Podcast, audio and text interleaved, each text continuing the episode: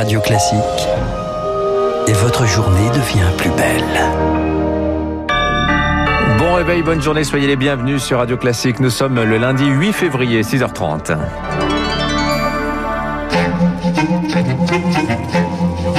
6h30, 7h30, la matinale de Radio Classique avec Dimitri Pavlenko. Et à la une ce matin, toujours lui, le coronavirus et ses variants. Vont-ils, Marc Bourreau, faire plier ces variants le vaccin AstraZeneca? Un très mauvais signal, en tout cas, est venu d'Afrique du Sud hier. Le pays suspend temporairement son programme de vaccination. L'université de Johannesburg révèle une efficacité très limitée du traitement contre le variant sud-africain, à peine 1% selon l'étude, alors que les cas explosent. Rémi Pfister, c'est un coup d'arrêt brutal alors qu'un million de doses étaient attendues dans le Des résultats qui confirment que le variant sud-africain peut se transmettre aux personnes déjà vaccinées.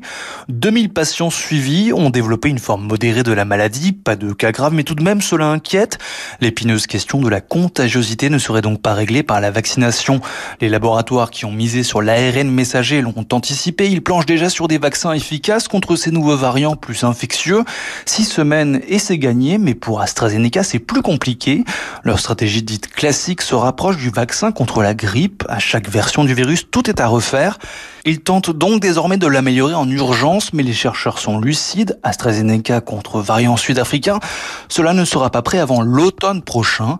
Entre-temps, d'autres mutants pourraient voir le jour, une course contre la montre qui semble donc déjà perdue d'avance. Des résultats sur le vaccin AstraZeneca qui attend encore hein, d'être confirmés. L'OMS devrait l'étudier de près aujourd'hui. En tout cas, c'est un très mauvais signal aussi pour la France, où les 450 000 premières doses AstraZeneca arrivent progressivement depuis samedi. Premières injections pour les soignants entre 50 et 65 ans. 50, 65 ans, pas moins. Et c'est bien dommage, selon Marcel Garrigou Grandchamp, pour ce médecin généraliste dans le Rhône. Les plus jeunes soignants ne doivent pas être négligés. Ils sont au contact avec des, des malades, donc le risque de contamination est important. Et vous voyez bien comment la situation est tendue dans les hôpitaux. Si on a des, des, des malades et donc des gens qui vont manquer, qui vont être en, en arrêt maladie, vous imaginez la désorganisation des services. On travaille déjà à flux tendu. C'est effectivement pour moi impératif de vacciner cette population, mais il n'y a pas que les médecins, les infirmières, enfin tout le personnel soignant dans les, dans les hôpitaux. Il faut qu'on garde nos bras. Hein. L'objectif, c'est de vacciner tout le monde et le plus rapidement possible. Des propos recueillis par Laura Taouchanov. L'inquiétude du moment, c'est donc la montée en puissance des variants. Ils seront majoritaires début mars, prévenait hier le conseil scientifique. En attendant, Mayotte est en alerte. Explosion des cas dus aux mutants sud-africains. L'armée est arrivée hier soir en renfort avec du matériel de réanimation. De son côté, la métropole anticipe. La direction générale de la santé réclame dans une note un renforcement des mesures sanitaires, isolement des malades de 10 jours, fermeture de classe, même si l'élève est cas contact. Les écoles, pardon, où les masques font faits maison sont désormais proscrits à partir d'aujourd'hui.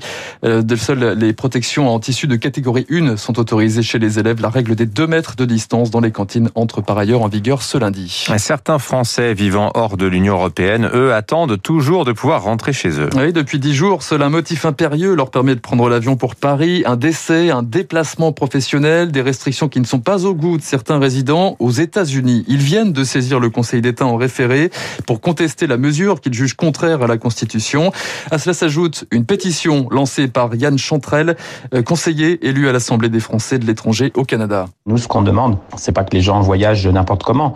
Les gens font déjà attention, ils sont au courant qu'il y a une pandémie, ça fait maintenant un an. Ce qu'on souhaite, c'est qu'il y ait des mesures sanitaires qui soient réellement mises en place, parce que nous, on se compare hein, entre ce qui est fait dans nos pays et la France, qui finalement a une politique euh, qui est très changeante. Plutôt que de mettre de vraies mesures sanitaires à la frontière, elle prend des décisions disproportionnée et attentatoire au droit international et une mesure punitive vis-à-vis de ses propres ressortissants. Un propos recueilli par Cyprien Pézery, les restrictions dans les déplacements à l'étranger et peut-être à contrario déconfinement dans les musées, c'est ce que réclament les directeurs des principales revues d'art françaises dans une lettre ce matin à Emmanuel Macron.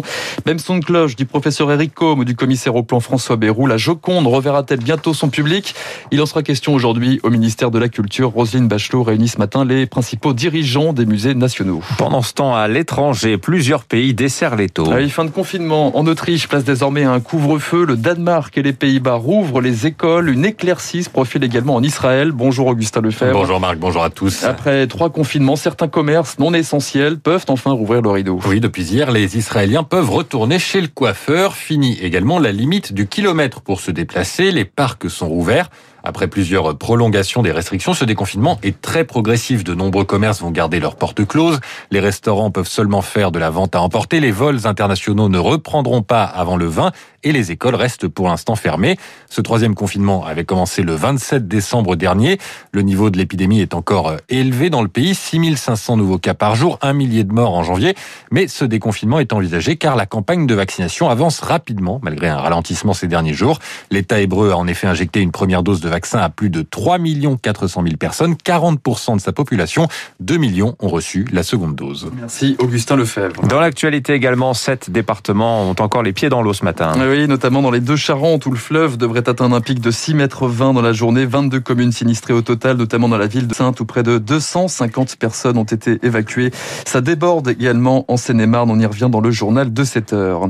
À l'étranger, il défile à Junte. 1000 manifestants dans les rues de Rangoon cette nuit en Birmanie. Ils dénoncent le coup d'État militaire lancé la semaine dernière et exigent la libération de la dirigeante Aung San Suu Kyi. Enfin, le football américain, le triomphe de Tampa Bay cette nuit. Et oui, le club de Floride décroche son deuxième titre de l'histoire au Super Bowl, la finale du championnat de football américain. Large victoire cette nuit, 31 à 9 contre Kansas City. Voilà, et ça nous dit absolument rien ce sport euh, en France. Voilà, on en parle une fois par an. Voilà, vous pouvez dire aussi que le PSG a battu l'OM, ça, ça nous parle oui, plus. Oui, oui, victoire 2-0 contre l'OM.